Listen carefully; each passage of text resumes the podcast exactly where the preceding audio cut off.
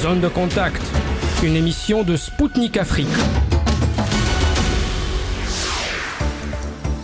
Bonjour Bamako, bienvenue sur Spoutnik Afrique. Aujourd'hui, c'est Anthony Lefebvre et son émission Zone de contact qui vous accompagne.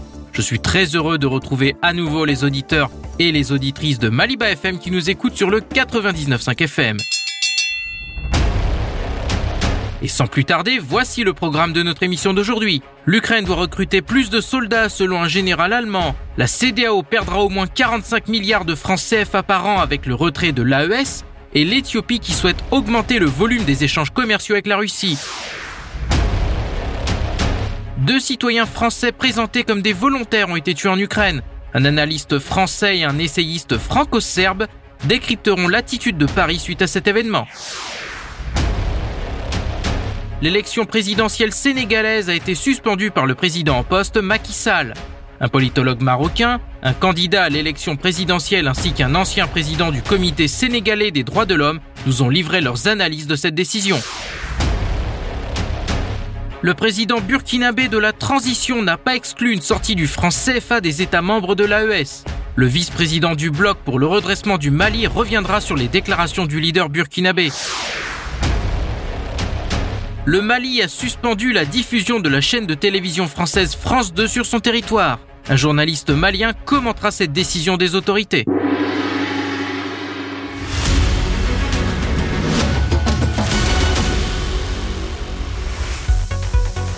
Kiev a besoin d'enrôler plus d'hommes afin de couvrir ses pertes. C'est le général Christian Freuding, responsable du groupe de travail sur l'aide à l'Ukraine au sein de la défense allemande, qui l'a annoncé lors d'une interview. Il a ajouté que l'Allemagne pourrait par ailleurs accroître au cours de cette année ses livraisons d'armes vers l'Ukraine. Et les pertes ukrainiennes ont atteint un chiffre élevé rien que pour le mois de janvier 2024. Selon la défense russe, Kiev a perdu plus de 23 000 de ses soldats, tués ou blessés. En janvier dernier, justement, le président ukrainien Volodymyr Zelensky avait déclaré que tous les citoyens en âge de mobilisation devaient soit travailler, soit aller se battre au front. Toutefois, il y a toujours autant de réfractaires en Ukraine pour endosser uniformes, rangers et fusils à la main. Et ces derniers ne manquent pas d'imagination pour éviter d'être enrôlés, parfois de force dans la rue par des commissaires militaires ukrainiens. Des magasins en ligne vendent par exemple des masques de vieillards qui permettent à ceux qui ne veulent pas aller se battre d'échapper à la mobilisation. Ceux qui tentent de quitter le pays ont recours à des stratagèmes plutôt cocasses. Un média ukrainien a publié une vidéo d'hommes qui ont tenté de passer la frontière de nuit en se faisant passer pour des animaux à quatre pattes pour tromper la vigilance des gardes frontières. Le départ du Mali, du Burkina Faso et du Niger va coûter cher à la CDAO. Dans une interview accordée à l'agence de presse AIB, Aboubakar Nakanabo, ministre burkinabé en charge de l'économie et des finances, a estimé la perte annuelle pour l'organisation à au moins 45 milliards de francs CFA, cette somme correspond au prélèvement communautaire opérationnel depuis 2003 et qui finance le fonctionnement de l'organisation régionale. Selon le ministre burkinabé, le passage de 15 à 12 États membres causera également, au-delà d'un manque à gagner, une perte d'effet de synergie, rendant le groupe moins fort. Les ministres de l'économie du Burkina et du Mali ont indiqué que leurs pays récupéreront respectivement 15 milliards et 21 milliards de francs CFA de prélèvements communautaires. Dans le cas du Burkina Faso, l'économie ne dépendait qu'à 14% de la CDAO pour ses exportations et à 26% pour ses importations, essentiellement via le Ghana. Pour rappel, le Mali, le Burkina Faso et le Niger, membres de l'AES, se sont retirés de la CDAO le 28 janvier dernier avec effet immédiat pour protester contre l'inféodation de l'organisation à des puissances étrangères, ses sanctions injustes et l'éloignement de ses idéaux de départ. Addis Abeba souhaiterait augmenter les échanges commerciaux avec Moscou, Melakou Ezeze, directeur de la Chambre éthiopienne de commerce, a déclaré à l'ouverture du forum d'affaires russo-éthiopien que son pays voudrait augmenter le chiffre d'affaires grâce au commerce de produits clés. Selon lui, l'Éthiopie est intéressée par les engrais en provenance de Russie. De son côté, Addis Abeba peut exporter du thé, de la viande et des épices. Le responsable a ensuite souligné que les chambres de commerce des deux pays jouaient un rôle crucial dans ce domaine. Monsieur Ezeze a rappelé que le volume des échanges commerciaux entre les deux pays avait augmenté de manière significative au cours des 20 dernières années et que cette tendance devrait se poursuivre. Pour rappel, l'Éthiopie est devenue membre des BRICS ce 1er janvier. Shamugola Ouriat, l'ambassadeur éthiopien en Russie, a pour sa part fait remarquer que son pays était une porte d'entrée vers l'Afrique, un continent qui offre de nombreuses opportunités.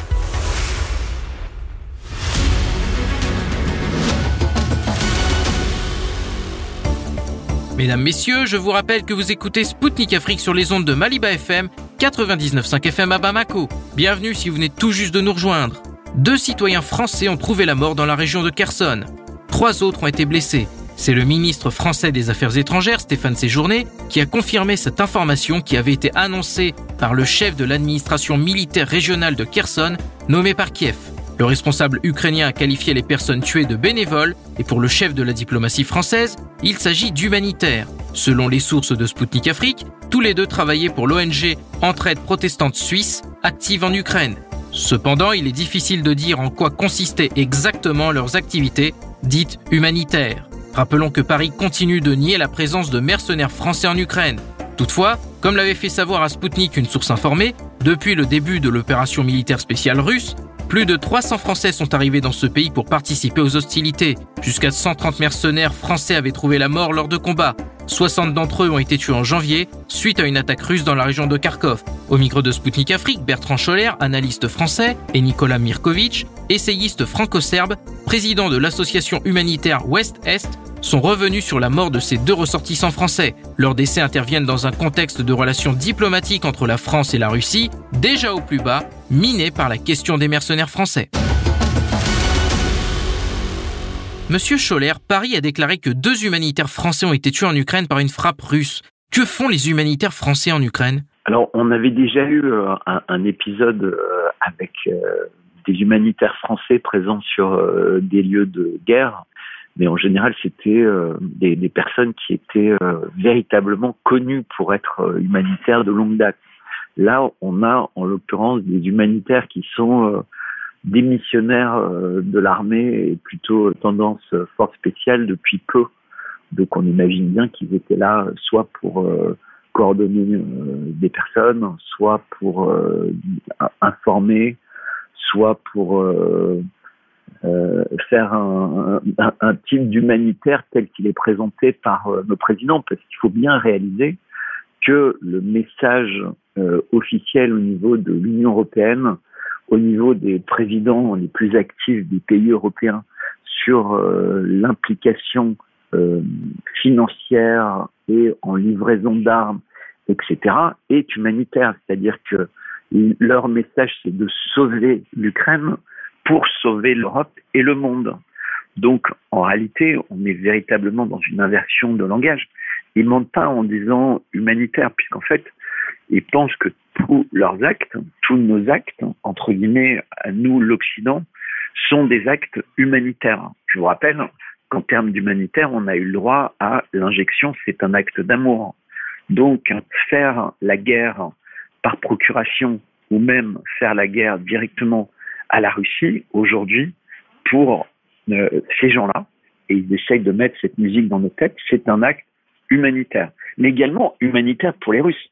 Je vous rappelle qu'au début de l'opération spéciale, tout le monde disait sur les plateaux, les Russes vont se libérer de cette situation qui est en réalité un désastre pour eux-mêmes et ils vont s'en rendre compte. Euh, et donc on sait qu'il y a des forces. Donc les, les mots en fait sont dans l'inversion. Donc on sait que s'ils utilisent le mot humanitaire, eh, eh bien euh, c'est c'est l'inverse en fait. C'est-à-dire qu'il faut bien comprendre que euh, ces personnes faisaient partie d'une guerre. Monsieur Mirkovitch, Paris a déclaré que deux humanitaires français ont été tués en Ukraine par une frappe russe. Donc tout d'abord, en tant que représentant d'une organisation humanitaire aidant les enfants dans le Donbass, quels commentaires pouvez-vous faire concernant cette déclaration? Il y a plusieurs commentaires. D'abord, la, première, c'est on n'a pas encore d'informations sur ces personnes. Donc je suis, je pense que si le président français le dit, il doit être euh, normalement bien euh, renseigné, mais euh, dans la presse ukrainienne, il parle de volontaires, sans parler d'humanitaires. Donc il faut voir un petit peu, on attendre un petit peu pour savoir qui étaient ces personnes. Est-ce que c'était vraiment des volontaires humanitaires? Je trouve que la communication à un niveau aussi élevé de l'État en si peu de temps après l'attaque me paraît un petit peu euh, pas forcément suspect, mais je pense qu'il faudrait mieux prendre un petit peu de, de recul. Ça c'est le premier commentaire. Le deuxième est que ça rappelle aussi, si c'était des humanitaires, que le travail des humanitaires est dangereux. Évidemment, quand on va en zone de guerre, ce que je fais moi depuis euh, depuis plus de dix ans au Donbass, euh, on ah, on, sait qu'on prend, on, prendre des risques. Ça ne veut pas dire que c'est normal qu'on soit des cibles, mais euh, ça ça arrive et ça fait partie du, du travail du, de l'humanitaire. Quand on va aider des personnes qui sont sur la ligne de fond, qui ne veulent pas partir, ou euh, voilà, bah, à qui on apporte des, médicaments, la, la nourriture, euh, des, éléments pour réparer leur, maison, euh, leurs appartements. Euh, c'est, un métier, enfin un métier, c'est une activité, parce que nous on le fait en, bénévolat, qui est, qui est dangereuse. Monsieur Mirkovic, vous savez, en parlant des organisations humanitaires et des humanitaires qui travaillent dans les zones de conflit, il y a souvent des représentants d'organisations dites humanitaires dans les zones de conflit. Et par exemple, il y a les casques blancs qui ont été accusés à plusieurs reprises de faire des mises en scène pour discréditer, vous savez, la partie du conflit qui n'est pas soutenue par l'Occident. Par exemple, ça a été le cas en Syrie quand il a été prouvé qu'ils étaient impliqués dans ce genre de mise en scène pour discréditer Damas. Donc, qu'est-ce que vous en pensez? Peut-on dire que des membres d'organisations similaires opèrent également en Ukraine? Oui, c'est possible. Je ne dis pas que c'est la réalité, mais à partir du moment où des pays euh, euh membres de l'OTAN ont déjà cautionné ça, soutenu ce type euh, d'opération masquée pour des objectifs militaires. Ça s'est également produit au Kosovo et en ex-Yougoslavie, où bah, des missions humanitaires sont utilisées par euh, les pays membres de l'OTAN pour soit récupérer de l'information, soit pour acheminer des personnes, des soldats ou alors du, matériel militaire.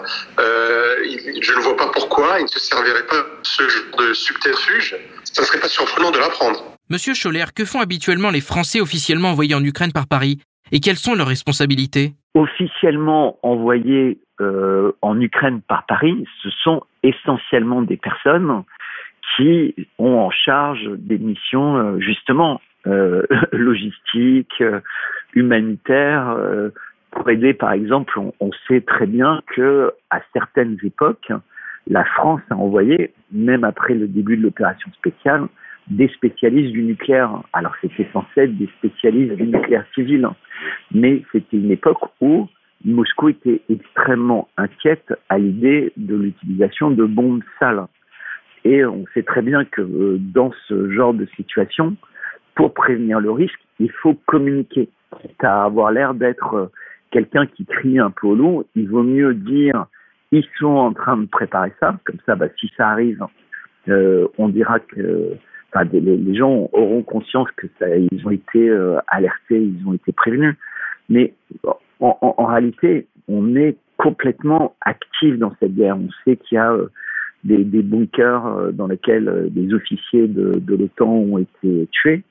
On sait qu'il y a énormément de, mercenaires français. On sait que la plupart des pilotes des avions de chasse ou des chars, ça peut pas être des Ukrainiens ou uniquement des Ukrainiens parce qu'ils n'ont pas eu le temps d'être formés. Quand on a des outils qui sont aussi chers, aussi précis, aussi perfectionnés, eh bien, euh, un peu, c'est comme si vous avez une Formule 1, vous ne la donnez pas à quelqu'un qui vient de suivre euh, en accéléré euh, trois ou quatre mois de cours, alors que ça fait déjà deux ans qu'il est dans une guerre, qu'il est extrêmement fatigué et, et qui parle pas votre langue et qui parle pas. Donc, donc, on est de toute façon omniprésent sur le terrain pour faire la guerre. Mais en France, on a une, euh, une constitution qui fait que le président ne peut pas engager les forces militaires euh, sans l'autorisation du Parlement. Et donc, on n'a aucune autorisation du Parlement et pourtant on donne des milliards. Et tout ça, c'est lié à des flous juridiques euh, parce que l'argent passe par l'Europe, etc. Et d'ailleurs, juste anecdotiquement, mais ça n'est pas tant, on découvre que les Allemands, en fait, font payer par l'Europe donc indirectement par la France, très cher leurs armes obsolètes, ce qui leur permet de se réarmer, entre guillemets, à coût euh, réduit, puisque euh, puisqu'ils mettent euh, dans leur stock des nouvelles armes euh, de façon accélérée, euh, en vendant, euh, et, les Américains font exactement la même chose hein, d'ailleurs. Il n'y a que les Français qui qui font pas ça, mais, nous, il semblerait qu'on ait un, un, rôle euh, à attiser le, feu. Donc, euh, comme si euh, le, président français était un peu l'attila de la situation mondiale. C'est-à-dire qu'après lui, en fait, peu importe que l'herbe repousse ou pas, ce sera le chaos.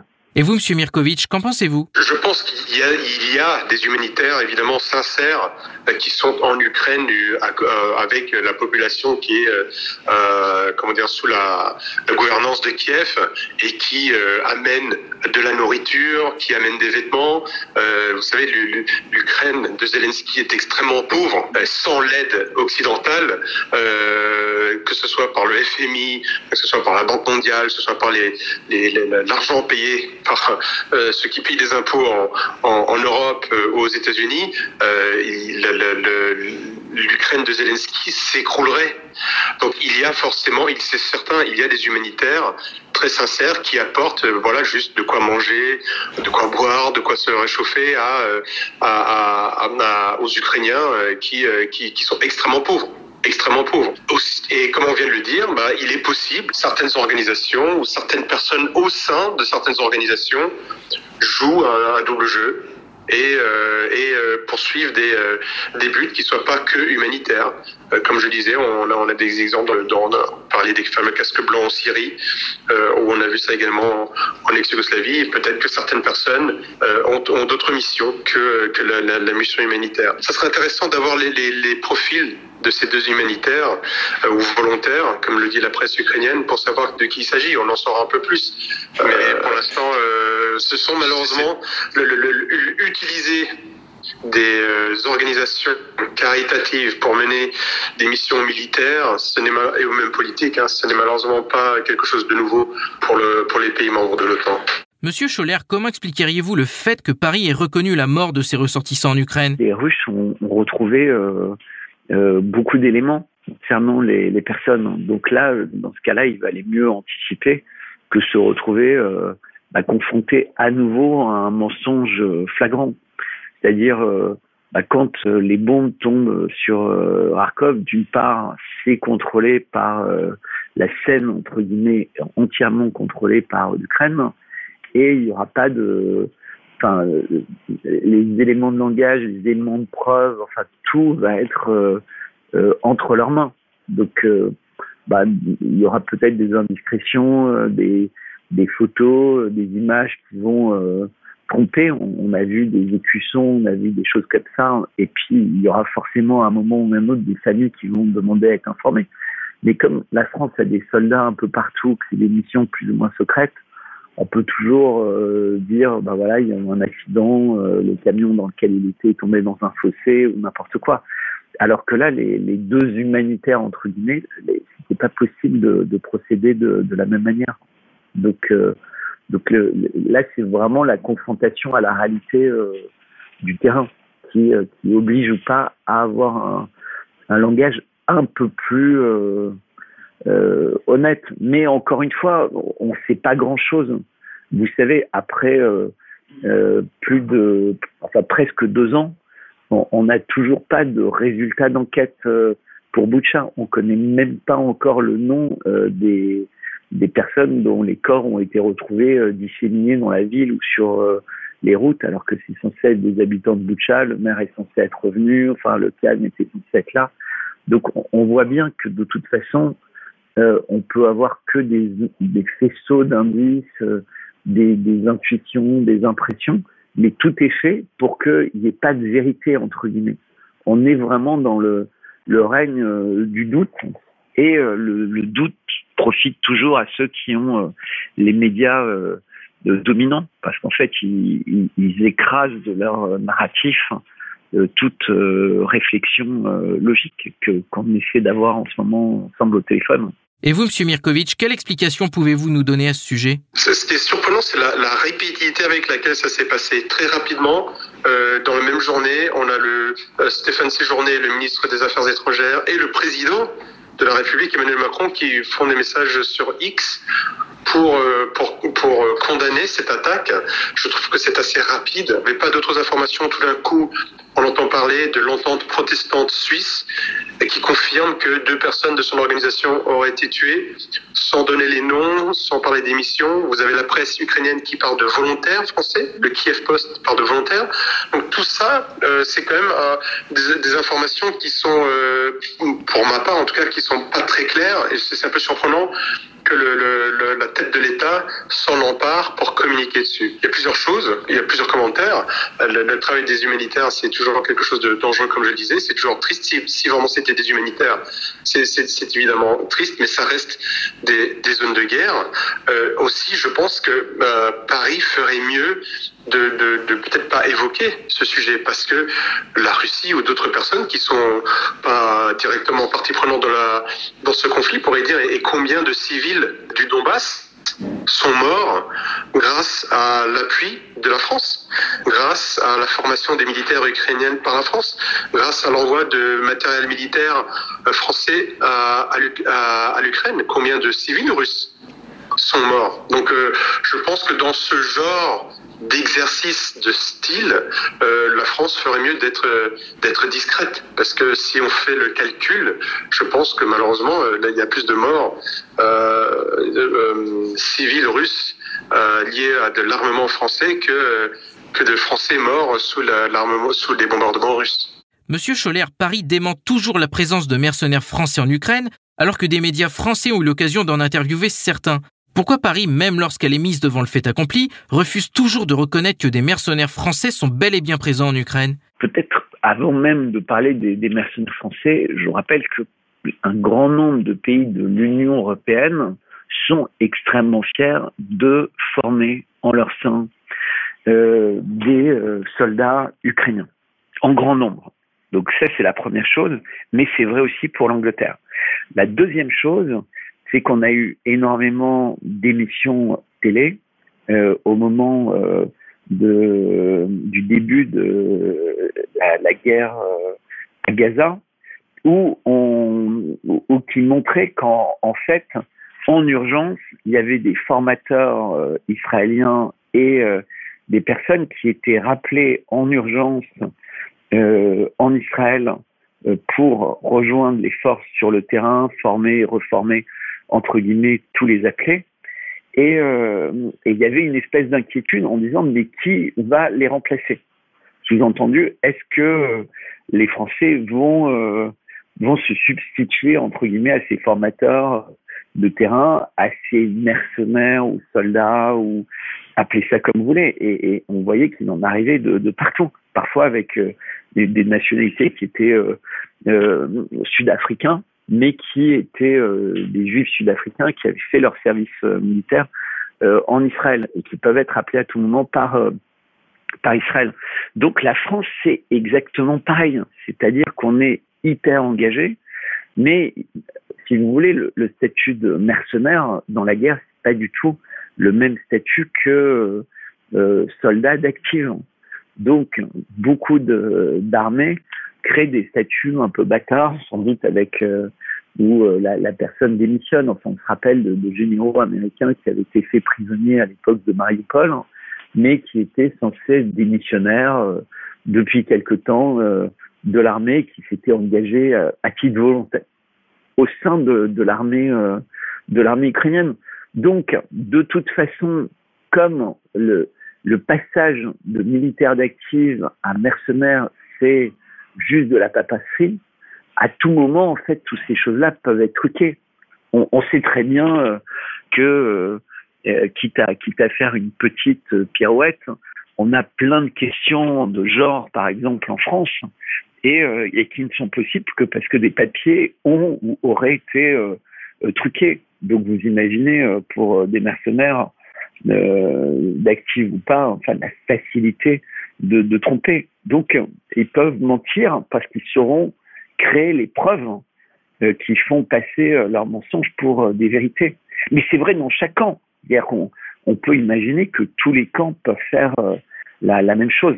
C'est juste que depuis quelques mois, on a appris à comprendre sur tous les sujets importants que malheureusement, on était, comme l'a dit, dit Lavrov, euh, Poutine et d'autres, et, euh, et, Trump aussi euh, aux États-Unis, mais on est dans l'empire du mensonge. Et celui qui le dit de, de, la, de la façon la plus flagrante, c'est Elon Musk, qui dit absolument tout ce que les gens qui sont appelés complotistes disent depuis cinq ans est pire que ce qu'ils imaginaient. Et il, il, ne parle pas que de la période Covid, il ne parle pas que de ce qui se passe euh, en ce moment euh, en Ukraine ou de ce qui se passe euh, à Gaza. Il parle véritablement de tous les sujets. C'est-à-dire que le, mensonge est devenu la religion des, pouvoirs officiels dans beaucoup, beaucoup de pays. Ça l'a toujours été, mais ça atteint des proportions complètement dérantes. Au point, comme vous le faites dans votre question, vous soulevez des incohérences flagrantes. Mais ça passe. Monsieur Mirkovitch, pouvez-vous nous décrire qui sont ces volontaires, mercenaires, ces Français qui vont se battre en Ukraine? Parmi les, volontaires, vous avez toujours des, personnes un peu euh, aventuriers, des personnes qui cherchent euh, euh l'exaltation, la gloire, l'adrénaline. En France, on sait qu'il y a des réseaux, parmi les réseaux néo-nazis, il y a beaucoup de personnes qui sont très, qui soutiennent Zelensky, qui soutiennent l'Ukraine, on va dire l'Ukraine, notamment à travers des qui, qui à, à, travers l'idéologie ou à travers le, symbolisme des divisions comme Azov ou, euh, euh, ces, ces différentes. Donc on sait qu'il y a des liens proches entre ces, mouvements néo-nazis et, ces bataillons euh, ukrainiens et qui et, et, pas sur leur propre réseau. Ils, ils montrent des photos des, de, leurs membres qui sont armés sur le, front ukrainien.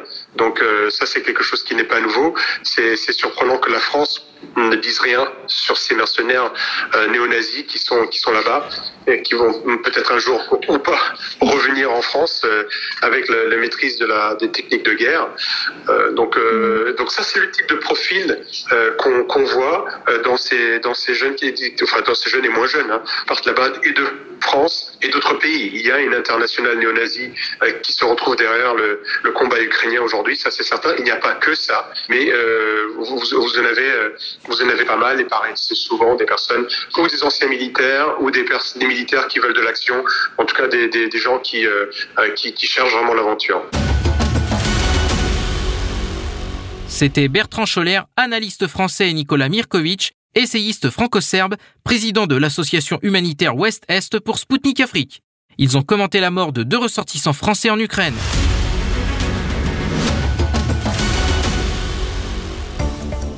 Mesdames, Messieurs, vous écoutez Spoutnik Afrique sur les ondes de Maliba FM à Bamako. Bienvenue à celles et ceux qui viennent de brancher leur poste de radio sur le 99.5 FM. Le président sénégalais Macky Sall a annoncé lors d'une allocution télévisée avoir abrogé le décret qui fixait au 25 février la date de l'élection présidentielle.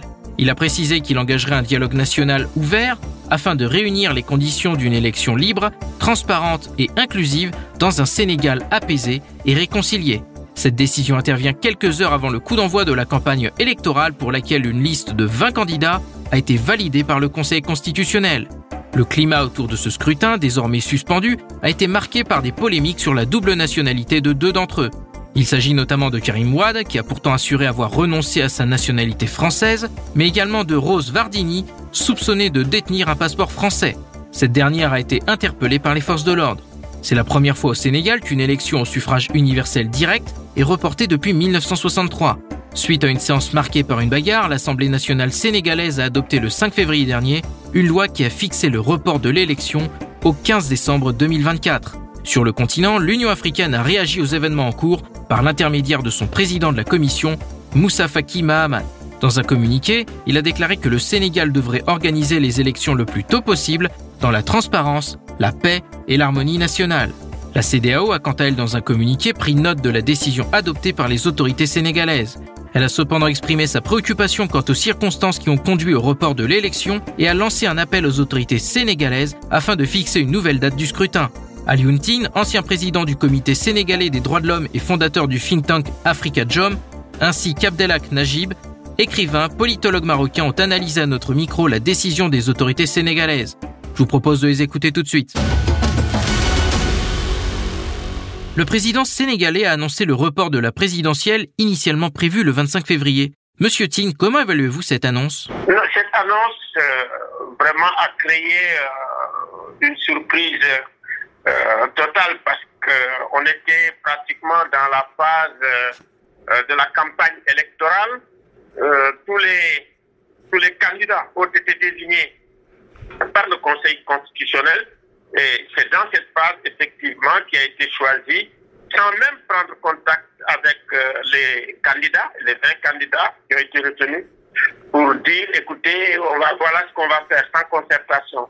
Donc, euh, et puis, euh, cette décision, elle est inconstitutionnelle, parce que le mandat du président de la République ne peut pas être augmenté ni réduit, parce que ce mandat, il est intangible, on ne peut pas y toucher.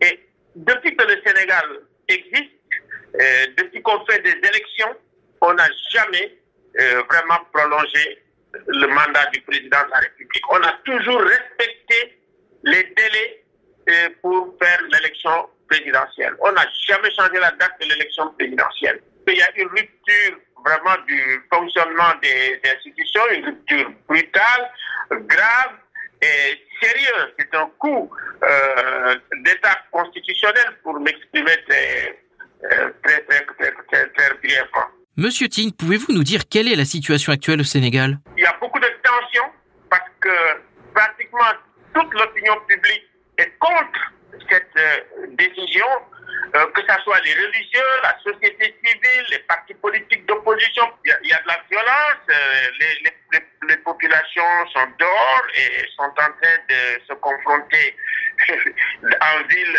avec les forces de l'ordre, donc les lacrymogènes. Donc il y a la violence, il y a, y a des arrestations et nous sommes vraiment inquiets et préoccupés par euh, vraiment la violence qui a commencé et puis on ne sait pas comment ça va se terminer.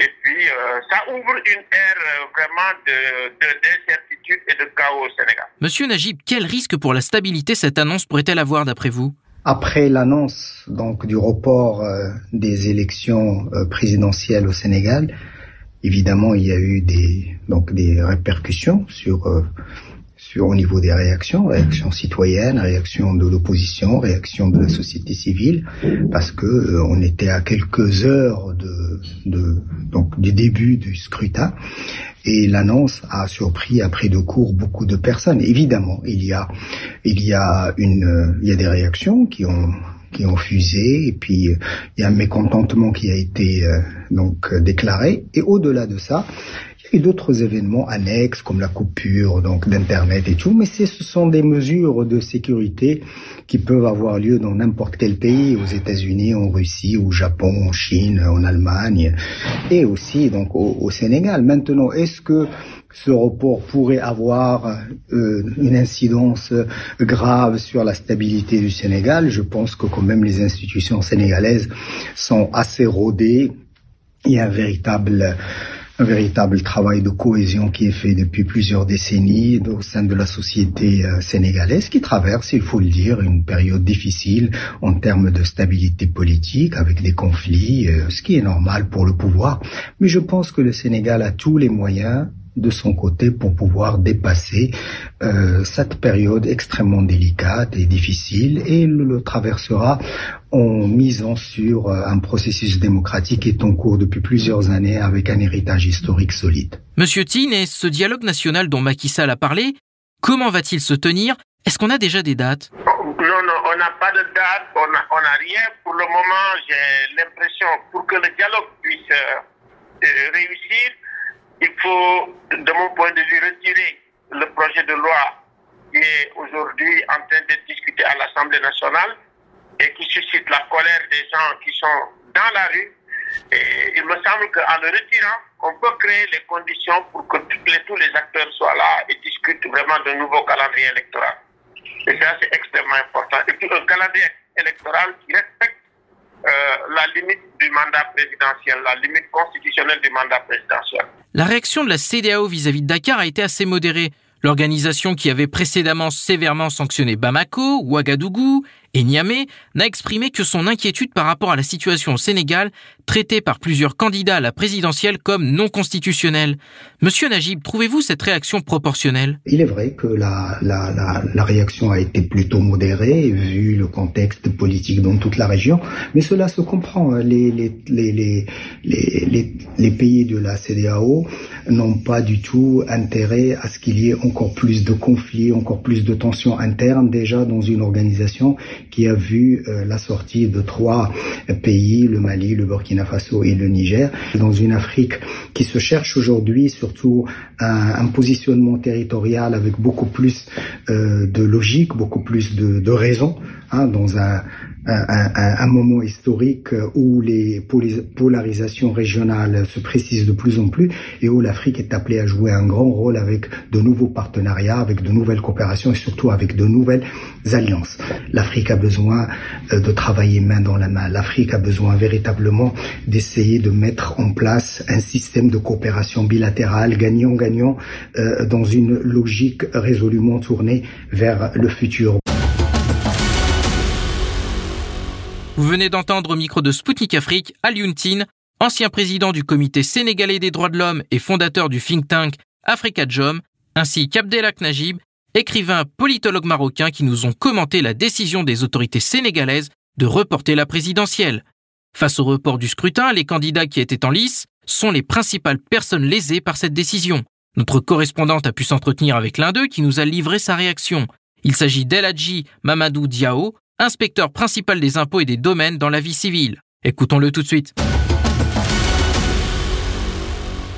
Monsieur Diao, vous êtes euh, candidat à la présidence. Alors, euh, euh, comment appréciez-vous la décision, l'annonce de reporter les présidentielles et, et le dialogue national que le président Macky Sall avait annoncé? Quel est votre commentaire là-dessus? Oui, donc moi je reviens à l'instant du Conseil constitutionnel, euh, où, euh, en compagnie d'un certain nombre de candidats à l'élection présidentielle, nous étions partis déposer un recours déjà pour l'annulation du décret euh, qui a rapporté justement le décret qui avait convoqué le corps électoral. Parce que nous considérons que le décret viole les dispositions des articles 29 et 34 du Conseil constitutionnel. Euh, de, plutôt de la, de la Constitution sénégalaise. Oui, pardon, et combien de candidats étaient avec vous? Vous étiez combien? Nous étions, nous étions déjà huit candidats à avoir déposé un recours. Oui, oui, continuez s'il vous plaît. Nous étions, huit candidats à avoir déjà déposé un recours, les autres vont le faire et nous avons créé un collectif avec un, euh, un pôle d'avocats que nous avons commis qui attend justement la, la mise à disposition du décret physiquement parce que nous n'avons personne dans le pays n'a le décret physique pour pouvoir euh, le commenter ou pouvoir faire les actes qu'il faut au niveau de la Cour suprême. Mais pour le moment, nous avons pu déposer un recours au niveau du Conseil constitutionnel en demandant au Conseil constitutionnel de, de jouer son plein rôle parce que c'est lui le juge du processus électoral. Et puisque l'intangibilité aussi euh, euh, du mandat du président est, est, dictée dans, la Constitution, que la, seule structure habilitée à pouvoir convoquer une élection ou un corps électoral, c'est le Conseil constitutionnel. Nous l'avons demandé de, déjà de prendre ses responsabilités et de rapporter et de considérer comme illégal le décret qui a été pris par le président de la République. Voilà, donc ça, nous l'avons fait déjà. Et nous allons, nous, puisque nous sommes en collectif, nous allons nous réunir cet après-midi pour apprécier euh, les décisions qui vont être prises à l'Assemblée, qui déjà sont illégales, parce que aucune disposition, comme je l'ai dit, compte tenu des articles 29 et 34 de la Constitution, aucune disposition ne permet à l'Assemblée de pouvoir augmenter même d'une seconde le mandat du président de la République. Oui, oui. Et alors, euh, selon vous, quel est le motif réel derrière cette annonce? Est-ce que le dialogue euh, national est assez euh, critique à avoir avant les présidentielles, selon vous? Nous avons beaucoup de scepticisme déjà par rapport à ce dialogue.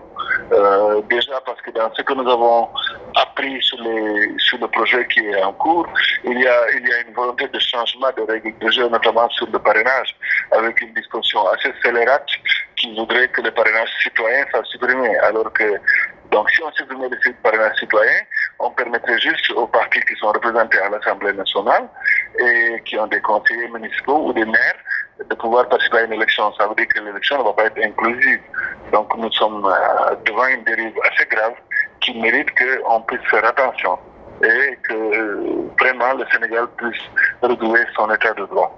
Parce qu'il y a beaucoup de choses qui n'ont pas encore été dites, qui sont dans ce projet de loi. C'est pas simplement la prorogation du mandat du président de la République.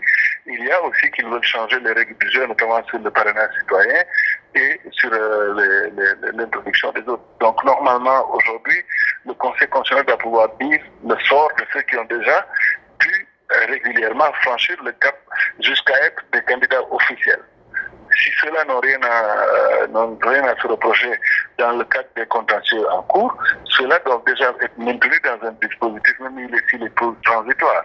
Après, s'il faut réfléchir à, d'autres mécanismes, on peut le faire. Mais tout ceci n'a pas un fondement légal. Pour le moment, c'est ça le problème. Il n'y a pas, je ne vois pas un subterfuge juridique qui permette à l'Assemblée d'augmenter d'une journée le mandat du président de la République. Et ensuite, le Conseil constitutionnel, s'il doit, doit pouvoir continuer à gérer ce processus et à bon droit demander que les élections se tiennent à bonne date. C'était El Hadji Mamadou Diao, inspecteur principal des impôts et des domaines, candidat à l'élection présidentielle sénégalaise pour Sputnik Afrique. Il nous a livré ses impressions suite au report des élections présidentielles sénégalaises au 15 décembre 2024.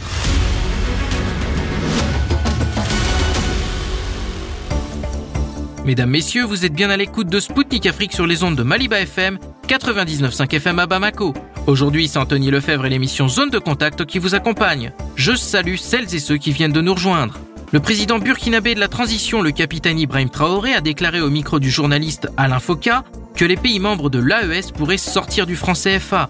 Le leader burkinabé a estimé que ce geste permettrait de briser les liens qui maintiennent son pays dans l'esclavage. Il faut noter que cette déclaration du capitaine Traoré s'inscrit dans la suite logique d'une autre annonce qu'il avait faite en décembre 2023. Il avait alors affirmé que l'alliance des États du Sahel pourrait évoluer à l'avenir vers une alliance économique, laissant entendre, déjà à l'époque, un possible abandon du franc CFA.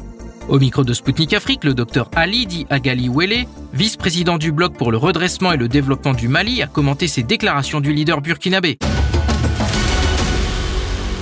Le capitaine Ibrahim Traoré a déclaré que l'abandon du franc CFA pourrait être l'une des prochaines actions visant à briser les liens qui maintiennent son pays dans l'esclavage. Comment voyez-vous cette initiative? Par rapport à la déclaration du capitaine euh, Ibrahim Traoré sur l'abandon du franc CFA, qui pourrait être l'une des prochaines actions visant à briser les liens qui maintiennent son pays dans l'esclavage. Et je trouve que ça, c'est déjà un signe annonciateur de grandes décisions prises par ces braves, des braves présidents, des présidents qui sont suffisamment responsables et qui, qui ont su prendre certaines décisions euh, responsables, sages. Et nous sommes dans un processus que nous suivons depuis.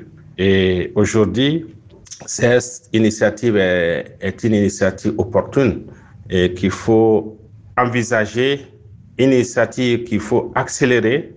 Et pour moi, ils ont peut-être pris assez de temps mais ce temps est suffisant pour mûrir, les, prendre les décisions adéquates par rapport à nos préoccupations. Et le fait de parler de l'abandon du franc CFA, je pense, c'est une obligation et pour nous. Et parce que quand on regarde ce franc CFA, c'est une monnaie qui a été créée par les colons. Et c'est une monnaie qui est créée par les colons et on sait les, objectifs. Et c'est les objectifs économiques et c'est nous mettre sous la dépendance. Et c'est l'arme qui est utilisée par la France pour avoir la même sur notre économie et se renforcer. Et notre poids dans leur économie est très important parce qu'en réalité, et tout ce que nous avons comme garantie sont logés au niveau de leur pays. Et imaginez un peu ce que la France gagne avec nous, différents pays. Parce que nos différents pays ont assez de difficultés aujourd'hui. On n'arrive pas à émerger, c'est lié au système qui est mis en place. Et une économie où notre monnaie est dépendante d'une autre monnaie, c'est pas évident. Et tout le système est fait pour nous mettre dans une situation difficile, très difficile. Et donc pour nous, c'est une bonne initiative et je ne serais pas surpris d'entendre les, les, jours à venir l'annonce peut-être probable des changements dans ce sens parce que les décisions sont, certaines décisions fortes sont déjà faites les semaines passées et nous attendons vraiment la suite parce que c'est une continuité. En décembre dernier, le capitaine Ibrahim Traoré avait annoncé que l'AES évoluerait vers une alliance économique. Alors que les pays de l'AES viennent de quitter la CDAO, comment voyez-vous la possibilité d'une mise en place d'une nouvelle monnaie au sein du groupe? Effectivement, en décembre passé, le capitaine Ibrahim Traoré avait fait une annonce et que l'AES, l'Alliance des États du Sahel, évoluerait vers une alliance économique. Et aujourd'hui, nous avons toute une preuve par rapport à ça, parce que déjà, on a déjà l'annonce qui a été faite par les trois pays de se retirer de la CDAO. Et c'est une décision forte, très forte. C'est une décision pour l'avenir. C'est une décision pour le développement de la sous-région. Et c'est une décision importante sur le plan économique. Et ça, c'est une étape. Et c'est vrai que certains commencent à polémiquer, certains commencent euh, à donner leur point de vue. Mais je sais que ces trois pays sont dans une logique de se débarrasser définitivement de l'ancien système. Et ce qui est une bonne, une bonne chose parce que tout ce que nous faisons, c'est que l'on continue à se mettre dans la gestion des différents pays. Et la monnaie, le franc CFA, nous met dans ce, dans ce système de soumission. Et c'est vrai qu'à un moment, en 2020, on pensait qu'il y aurait une autre monnaie, l'éco. Et pour moi, qui était une mascarade, qui était juste une façon de changer juste de mots et pour juste toujours maintenir et essayer de, de, de, changer la mentalité des uns et des autres. Et malheureusement, ça, ça a été un échec. Et l'échec du franc CFA, l'échec même de l'euro, qui est voué à l'échec.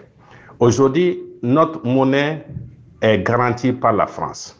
Et nous sommes liés forcément à l'euro. Pour tout bon économiste, pour tous ceux qui sont prévoyants, nous devrons sortir immédiatement et avoir notre monnaie.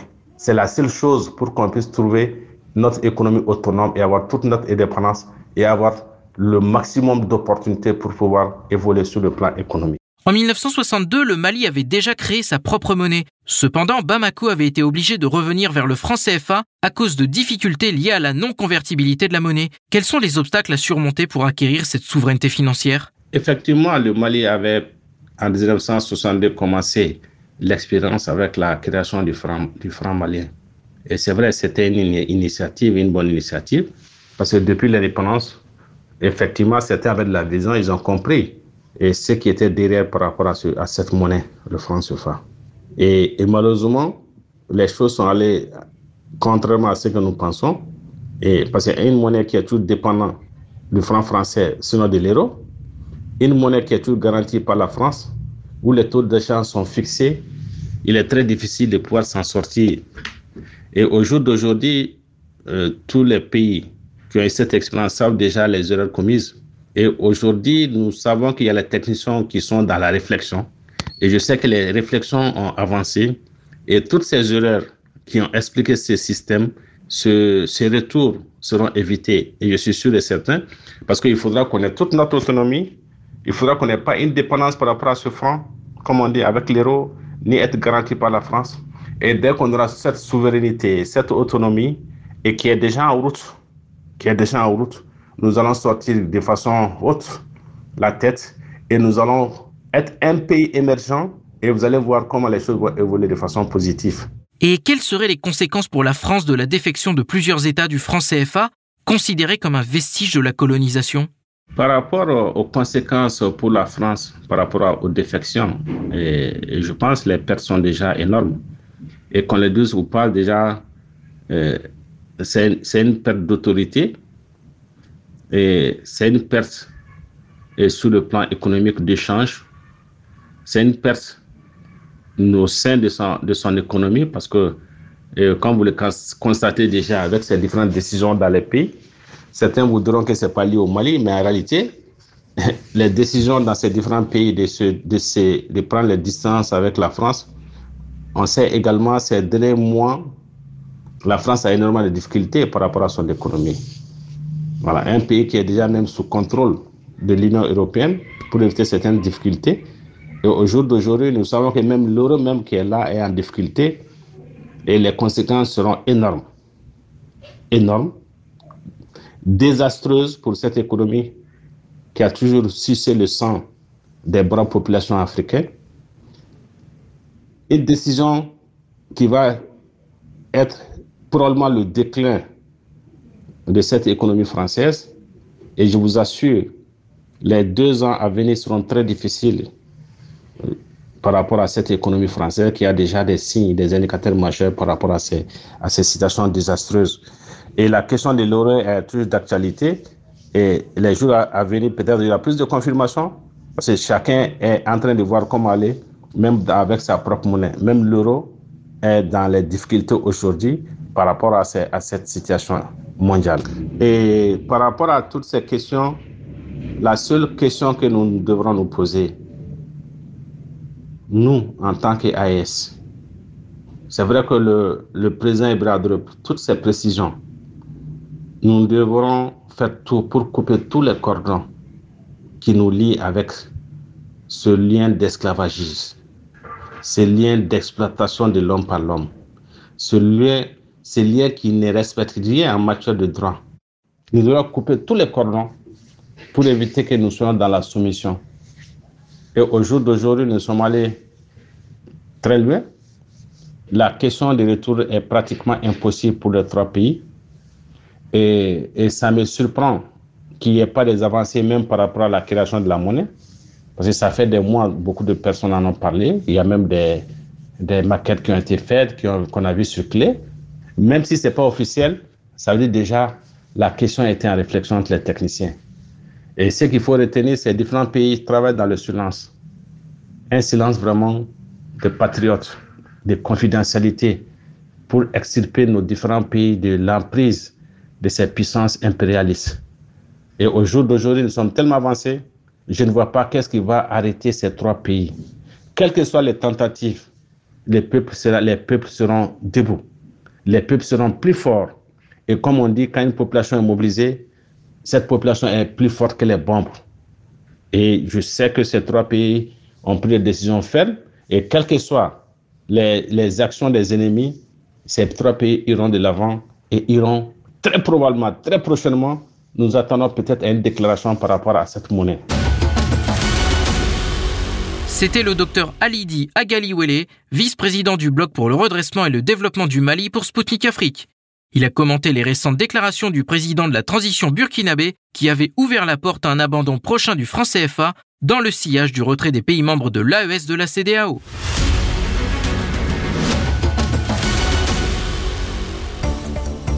Mesdames, Messieurs, vous êtes bien à l'écoute de Spoutnik Afrique sur les ondes de Maliba FM à Bamako sur le 99.5 FM.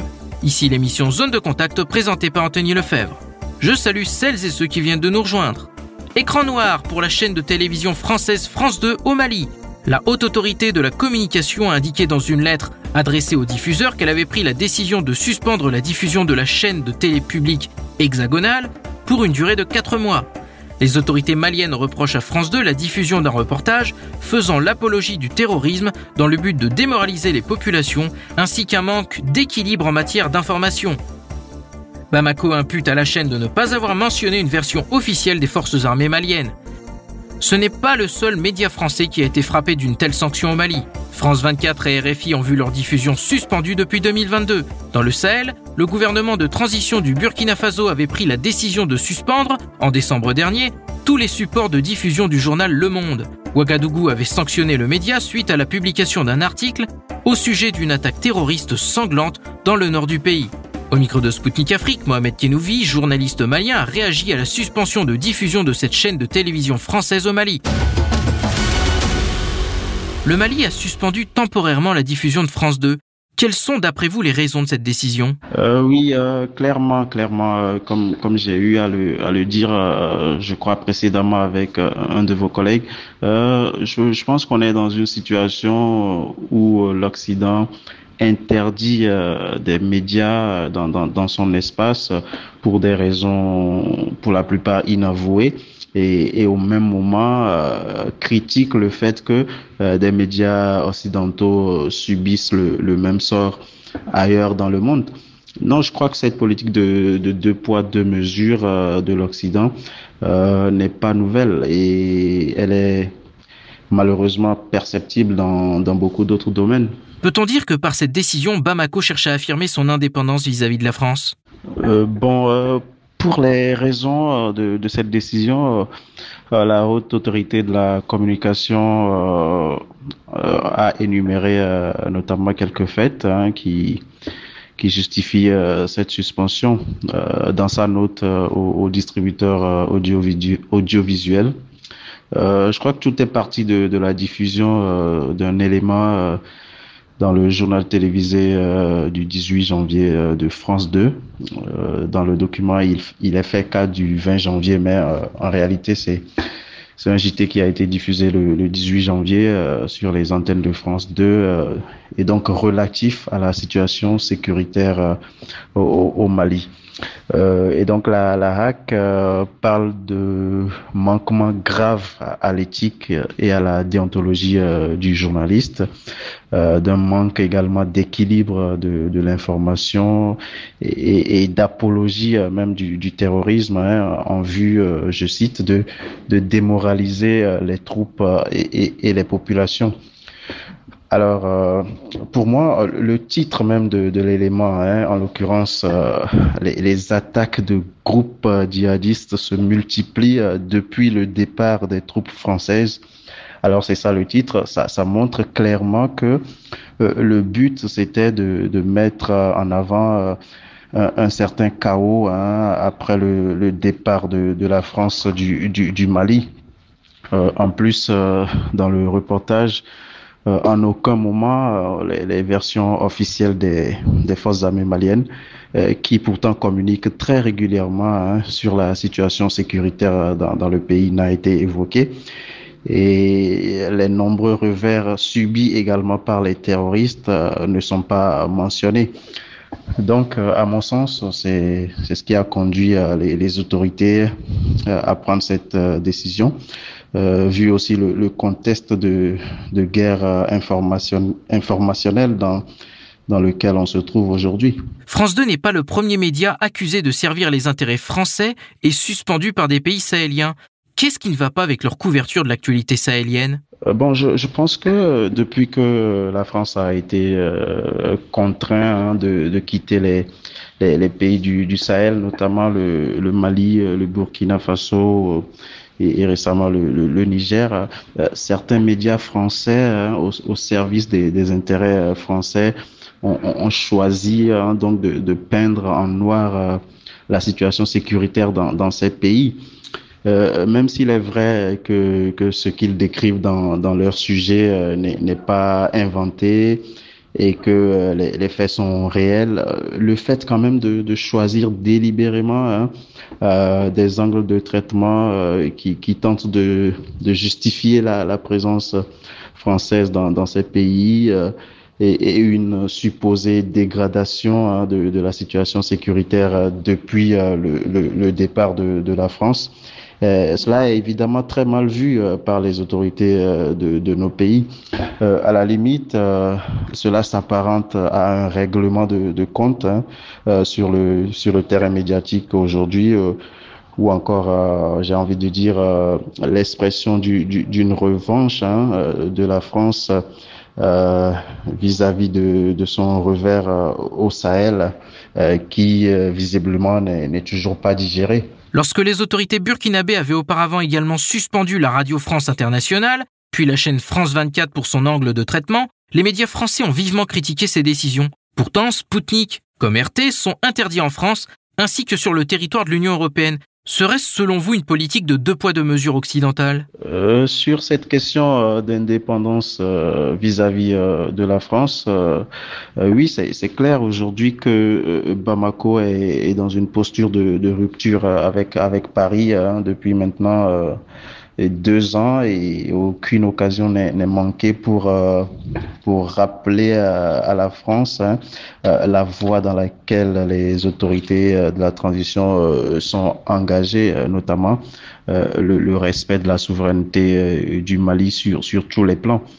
C'est donc une fois de plus un message hein, qui, qui est passé du genre voilà, aucun média, qu'il soit local ou international, ne peut plus écorner euh, délibérément euh, l'image du pays euh, par la diffusion d'éléments traités à dessein dans le but de, de nuire, hein, surtout sur le plan sécuritaire.